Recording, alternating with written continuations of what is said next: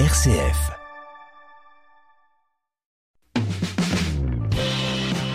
Entreprendre, l'aventure entrepreneuriale vendéenne. Cette semaine, Entreprendre s'installe près de l'aéroport des Agens. On est à La Roche-sur-Yon, on est euh, chez CEPRO et c'est Charles de Force qui nous accueille. Bonjour. Bonjour. Vous êtes le directeur général de CEPRO euh, depuis euh, deux ans et demi maintenant. CEPRO euh, est leader dans sa production, une production de robots.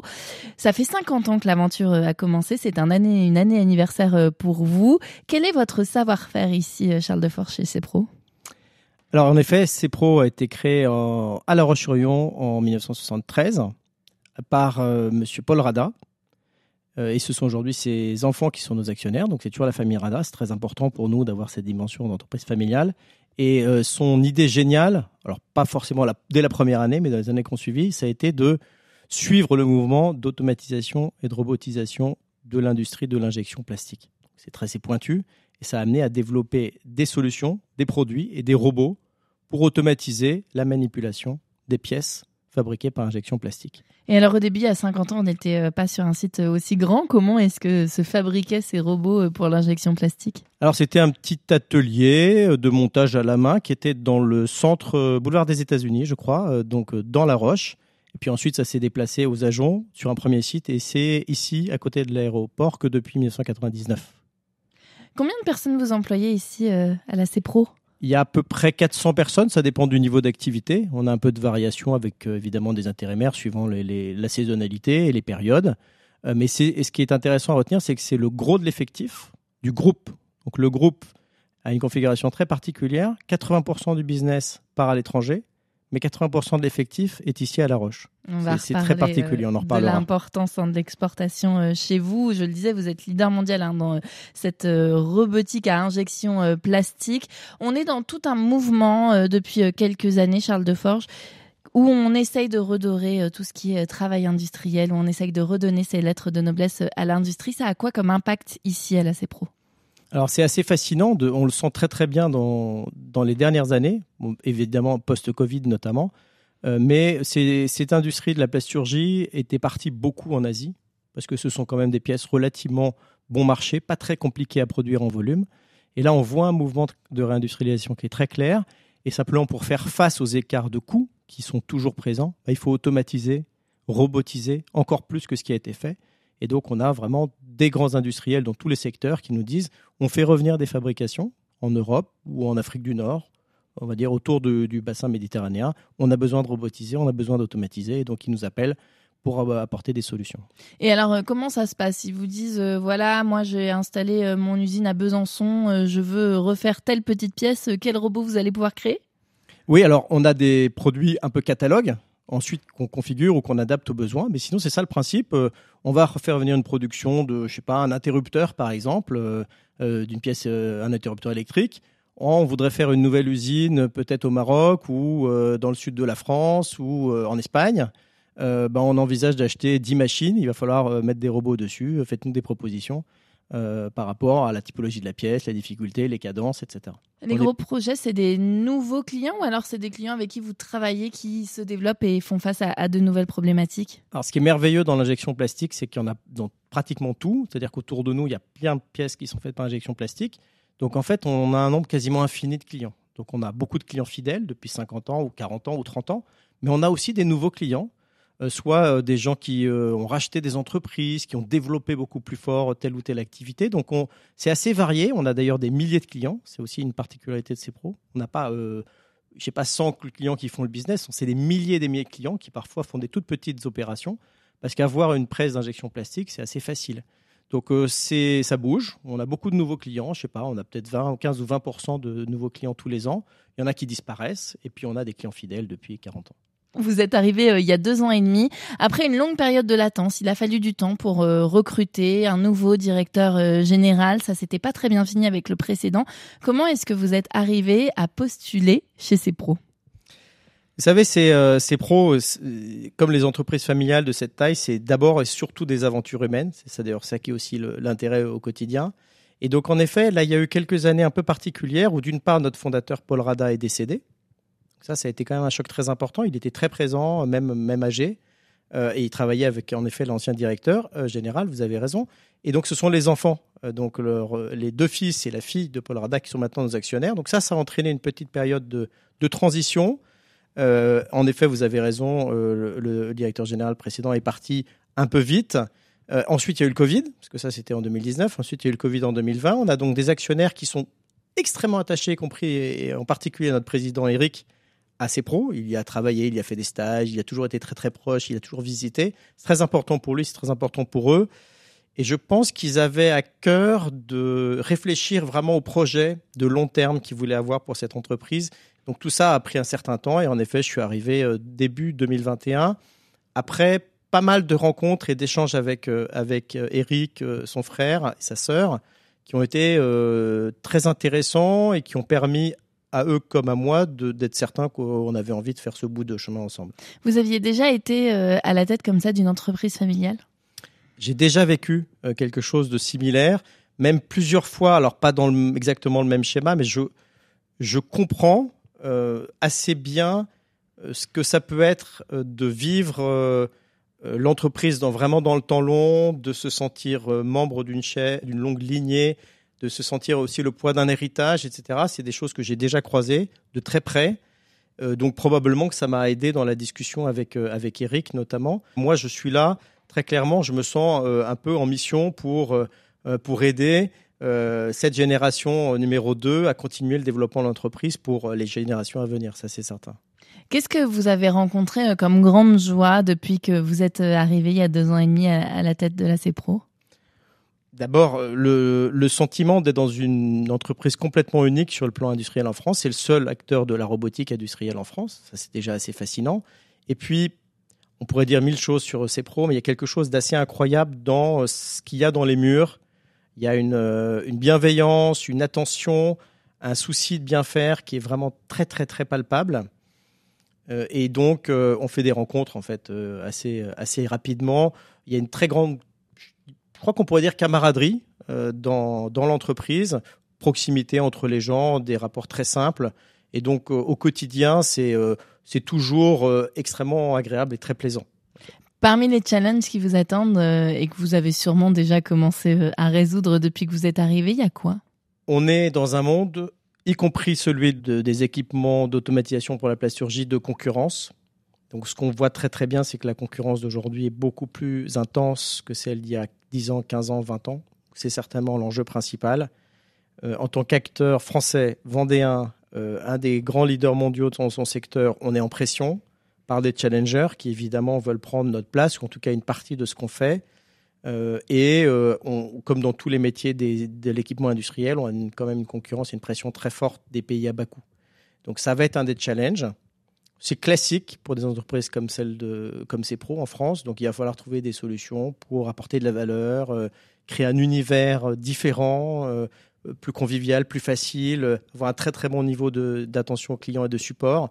On sait que ça va être ça les challenges. Il se trouve on a plutôt de la chance. Ça a déjà été la force de ces pros sur les 20-30 dernières années. Donc on n'a pas besoin de changer grand-chose. Il faut juste continuer, aller un peu plus loin, être un peu plus, probablement un peu plus pointu encore, un peu plus efficace, parce que la pression euh, continue de, monter, ça c'est sûr. 80% de la production qui est faite ici en Vendée chez ces pros part. Elle part où d'ailleurs? Oui, alors c'est complètement fascinant euh, quand on ne connaît pas l'entreprise ou euh, de, découvrir qu'il euh, y a autant d'activités ici à La Roche pour finalement avoir aussi peu de clients en Vendée. On a quand même quelques clients très fidèles et de longue date, mais partout dans le monde. On a deux grands marchés qui sont logiques compte tenu de l'industrialisation de, des différents pays, c'est les États-Unis et l'Allemagne. C'est notamment lié au fait que dans la plasturgie, c'est beaucoup l'industrie automobile qui a développé pendant les 30 dernières années. Donc il y en a euh, partout il y a des, industries automobiles. Donc ça, c'est. La France, l'Allemagne et les États-Unis sont les trois grands pays. Et après, pratiquement tous les pays d'Europe, euh, pratiquement enfin, tous les pays d'Amérique du Nord, donc le Mexique, le Canada, plusieurs pays en Amérique du Sud, notamment le Brésil. Après, il y a des choses assez étonnantes en Afrique du Sud, en Afrique du Nord, euh, en Asie, en Océanie, en Nouvelle-Zélande, au Moyen-Orient, il y en a partout. En Asie, malgré la concurrence euh, à bas coût dont vous nous parlez depuis le début de la semaine, vous avez réussi à implanter ces robots vendéens? Oui, alors il y a des robots vendéens en Asie et euh, on a même dans les exercices d'archéologie, on a retrouvé la trace d'un robot CEPRO en Thaïlande dans un temple thaïlandais, c'est véridique. On ne sait pas très très bien comment il est arrivé jusque-là. Il a été modifié plusieurs fois, il servait évidemment plus à faire de la plasturgie, mais il a servi probablement à manipuler des choses. Euh. La raison principale, c'est que on a beaucoup de clients qui sont des clients multinationaux, mondiaux, et pour eux, c'est important que dans toutes leurs usines, ils aient à peu près le même type d'équipement. Donc, euh, s'ils ont des usines en France, euh, en Chine, aux États-Unis et en Espagne, par exemple, ils voudront avoir les mêmes parcs, euh, les mêmes types de, de façon de, produire, et donc ils forment de la même manière, etc. Et c'est ce qui nous a permis très tôt d'ailleurs d'être présents, notamment via notre filiale CEPRO Chine. Vous nous avez prédit, euh, Charles Deforge, dans le début de la semaine, que ce qui faisait la qualité de CEPRO, c'était euh, ce suivi client, cette qualité. Comment est-ce que vous faites pour l'organiser et pour maintenir ce niveau d'exigence? Ça, c'est un point fondamental et ça met des années et des années à se construire. L'enjeu pour nous, c'est en effet plutôt de ne pas le perdre, parce que le construire, si on partait de zéro, ce serait des années, vraiment, c'est un travail. Parce qu'en fait, c'est vraiment une façon de penser, c'est une attitude, et il faut arriver à avoir cette attitude dans 20, 30, 40 pays, en tout cas ceux qui vont récupérer le besoin client et accompagner le client. Euh, gros travail aussi de formation et d'accompagnement de nos gens de terrain. On a des équipes de techniciens ou d'ingénieurs de, de, terrain qui sont formés dans des centres de formation, dont l'un notamment à La Roche-sur-Yon, mais il y en a aussi aux États-Unis, il y en a en Allemagne. Des centres de formation CEPRO Forment à la fois nos clients à l'utilisation de nos solutions et aussi nos équipes internes. Euh, et donc, c'est des lieux de rencontre aussi en permanence avec les clients. Et donc, ça permet de maintenir ce, souci euh, du client. Et puis après, on a quelque chose qui est historique, c'est qu'on a une, une hotline euh, gratuite qui fait partie en fait de l'offre on a des techniciens assez expérimentés, très bien formés, qui répondent et qui dépannent à distance au téléphone euh, euh, dès que le client a un problème. Donc ça, ça fait, c'est vraiment dans les murs. C'est quelque chose qu'on peut pas. Euh, et elle est ici en Vendée cette hotline. Alors les plus expérimentés sont là. Après, localement, on a des équipes qui sont capables de répondre aux solutions les plus simples, hein, notamment parce que une des difficultés aussi chez ces pros, c'est les langues. vous voyez, on est dans 40 ou 50 pays. Faut parler euh, bien l'anglais, faut parler l'allemand, faut parler l'espagnol, faut parler l'italien. Donc on a quand même des équipes locales qui répondent aux clients. Euh, et mais sinon, ce côté euh, être toujours là pour répondre aux besoins du client, c'est vraiment quelque chose qui s'est construit avec l'entreprise. Nous, on essaie de maintenir ça à la fois avec maintenant plus de digital, bien sûr, parce qu'on n'y coupe pas, mais en même temps toujours de l'humain. Donc c'est un mélange entre les deux. On a beaucoup d'industriels qui sont finalement des gens qui produisent dans des usines. Ils ont besoin d'appeler, ils ont besoin d'avoir quelqu'un au bout du fil, ils ont besoin d'un contact humain. Euh, donc, euh, c'est un travail. un tuto sur YouTube, ça leur suffit pas. Ça peut suffire dans certains cas, mais quand même, on est dans un monde technique et donc on mélange maintenant assez bien du digital et puis du physique. Comment est-ce que vous faites pour les recruter, ces techniciens? Il y a quand même un système très organisé de tutorat, je vais dire ça comme ça, où on prend, on essaie d'avoir plutôt des jeunes euh, et ils suivent des parcours en interne euh, qui va les mettre euh, de plus en plus dans des situations complexes. Ils sont accompagnés par des techniciens expérimentés. On a aussi, euh, on arrive à travers cette filière à gérer des changements aussi de vie parce qu'on a beaucoup de jeunes qui sont très excités par le côté international de ces pros, qui du coup savent qu'ils vont pouvoir voyager. Là, on est en train de réfléchir à accompagner des clients en Inde. Ben, il va falloir qu'on trouve des, des, techniciens qui vont partir en Inde, peut-être en mission une semaine ou deux, ça c'est sûr, mais peut-être plus longtemps. On l'a fait historiquement. Euh, on a des Français dans, depuis 10, 15, 20 ans dans pratiquement tous les grands pays. C'est des gens qui sont partis pour l'aventure. Donc on a toujours ça. On voit qu'il y a des jeunes qui ont envie de cette aventure-là, technique, et euh, se confronter à notre culture. Et puis après, c'est vrai que ça arrive qu'ils aient envie d'un autre type de vie et de passer dans un mode plus sédentaire. Et donc on a en fait un, process interne qui permet ensuite de leur donner des, des jobs plus sédentaires. Et puis il y a d'autres jeunes qui arrivent, qu'on aura formés entre entre-temps et qui vont pouvoir partir comme ça euh, sur les métiers techniques, euh, un peu à l'aventure. Vous arrivez à, les garder, à fidéliser On sait que c'est le grand enjeu euh, et en Vendée et dans le monde de l'industrie Globalement, oui. Après, on a aussi une autre activité sur des populations qui sont plus dans l'électronique, le logiciel, le développement, etc. Et là, bah, on, fait, on fait face comme tout le monde à la difficulté, c'est-à-dire qu'il y, a plus de demandes que d'offres. Vous avez sur le site de La Roche, on en a parlé, euh, près de 400 personnes qui sont euh, présentes. Euh, ça peut paraître beaucoup, vous l'avez dit, en plus tous avec des techniques et, des métiers différents. Comment s'organise le management? Alors, pas forcément tout l'organigramme, hein, mais quelle patte y a de particulier si on devait définir le management C-Pro Alors ici, c'est euh, d'abord, on est quand même très marqué par le, caractère familial de l'entreprise. Donc il y a quand même cette impression d'être dans une espèce de grande famille. on, y, on y est très attentif. je pense que je évoqué aussi, on a une qualité au travail, au quotidien, ici qui est élevée. On a un atelier d'assemblage de nos robots qui est tous ceux qui le visitent disent que c'est vraiment assez exceptionnel. C'est propre, c'est calme, c'est lumineux. On a aussi euh, quelques caractéristiques. On a de la souplesse dans les horaires, notamment pour euh, ceux qui travaillent sur une ligne de production. Ils ont des, créneaux euh, de souplesse pour arriver, pour repartir. Donc il y a pas mal de petites touches qui font que c'est vraiment un collectif qui s'organise pour dans une atmosphère assez familiale. C'est la boîte de l'industrie, ça reste aussi de l'humain. Oui, c'est c'est assez particulier à imaginer, mais en fait, comme on fait des solutions qui sont très adaptées aux besoins du client, on n'est pas dans une, industrie de très grande série. Donc, on a toujours une dimension humaine qui est assez forte. On a besoin d'avoir des gens compétents. On a très peu de postes non qualifiés. On a quand même plutôt des gens qui ont besoin d'avoir des qualifications, qui sont techniques, etc. Donc, ça crée un contexte un peu particulier. Euh, et puis, euh, on essaie. Euh, ce qui est peut-être un challenge, une difficulté, en tout cas un défi, c'est tout ce que je vous raconte, qui est vraiment notre, notre histoire, notre héritage, l'adapter à des générations qui cherchent parfois un peu autre chose, qui ont des équilibres pro-perso un peu différents, euh, qui veulent euh, euh, se déplacer différemment. Ça, c'est plus compliqué pour nous. Hein. Qui veulent du sens aussi. Alors, la question du sens est fondamentale. Je pense que dans le mouvement de réindustrialisation dont on a déjà parlé, faire partie de quelque chose de, de fondamental qui, qui aide le monde occidental finalement à reprendre un peu la main sur des choses qui ont été perdues. Je crois que ça joue beaucoup. Euh, mais après, euh, là où c'est peut-être plus difficile pour nous, c'est d'avoir de, de, des, jeunes cadres euh, dans un, qui, qui, sont souvent des urbains ou qui cherchent des environnements urbains. Alors là, notre, localisation euh, près de l'aéroport, au bout de la zone des agents, n'est pas forcément toujours la plus simple. On a parlé euh, de ces robots que vous envoyez partout. Vous êtes leader mondial dans l'injection plastique.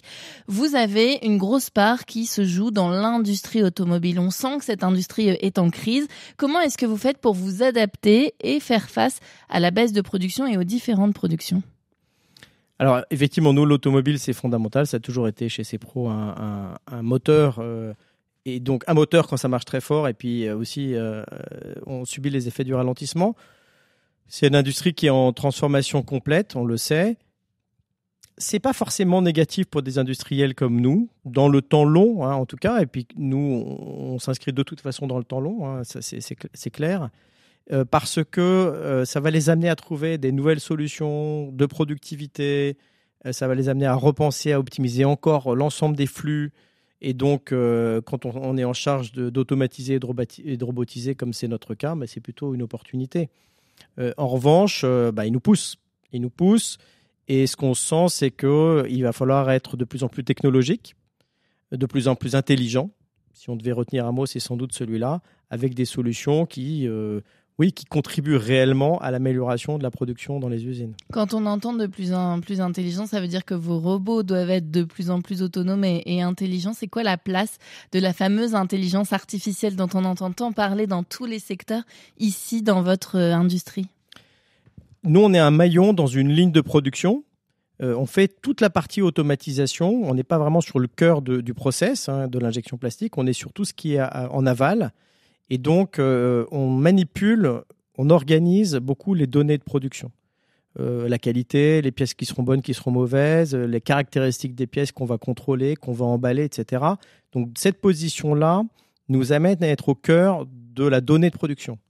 Or, pour aller chercher les 2, 3, 4 points d'amélioration supplémentaires dont ils vont avoir besoin pour tenir par rapport à la concurrence, euh, etc., ben, il va falloir utiliser ces données en masse pour chercher comment ils vont pouvoir continuer à, optimiser tout ça. Et donc, bah, on a deux enjeux, c'est euh, contribuer à, regrouper, collecter, euh, ranger, organiser toutes ces données, et puis ensuite les traiter. Et évidemment, elles seront traitées notamment avec des algorithmes d'intelligence artificielle qui vont apprendre comment la production se passe et qui vont être capables ensuite de faire des propositions d'amélioration. Donc on est, on est, là, on est au cœur de ce mouvement-là par notre position dans euh, le, cerveau finalement des données de production de nos clients. Ces algorithmes si particuliers dont vous nous parlez, ils sont programmés et créés ici, là, sur votre site à La Roche? Alors pour le moment, on n'a pas de solution commerciale encore là-dessus. On a fait plein d'essais. On a beaucoup travaillé l'année dernière sur cette question, notamment parce qu'il y avait un grand salon, on a présenté des choses. Donc il y a un mélange entre des ressources internes. On a fait aussi appel à des spécialistes. Il y a de plus en plus de gens maintenant dont c'est le métier. Euh, on est sur des solutions très très pointues. Euh, et donc, en tout cas, ce qui est certain, c'est que la collecte de la donnée, le rangement de la donnée, l'utilisation de la donnée, ça va faire partie des savoir-faire et des compétences clés pour le futur. Donc, on y travaille, on investit, on met en place des équipes et euh, on les fait progresser. Vous avez fait des gros travaux ici sur le site de La Roche il y a cinq ans. Maintenant, il y a d'autres travaux d'aménagement qui sont prévus ici ou sur vos autres sites? On a euh, un sujet euh, également ici à La Roche euh, sur l'un des bâtiments annexes en fait au site principal, qui est un sujet en cours de discussion. On va avoir aussi un sujet probablement sur notre centre de formation de La Roche, qui est un peu où les équipes sont un peu à l'étroit. Donc on n'a rien de très concret et ce ne sera pas pour 2023, peut-être pour 2024. Et puis on a également un projet euh, relatif à notre implantation dans ce qu'on appelle la Plastique Vallée. Donc là, on quitte la Vendée, on est sur l'autre implantation française de, la, qui est euh, à côté d'Oyonnax, où là aussi, on a beaucoup de clients. Merci beaucoup, Eric Deforge, d'avoir passé euh, cette semaine avec nous, de nous avoir permis de mieux découvrir ces pros. On le voit sûrement quand on passe près de l'aéroport, ces grands bâtiments. Et puis d'avoir encore une fois renforcer cette fierté vendéenne de se dire qu'on a euh, un leader mondial qui est euh, chez nous, c'est celui de la robotique à injection euh, plastique, une entreprise familiale qui a 50 ans et qui va continuer de perdurer. À bientôt. Merci beaucoup, au revoir.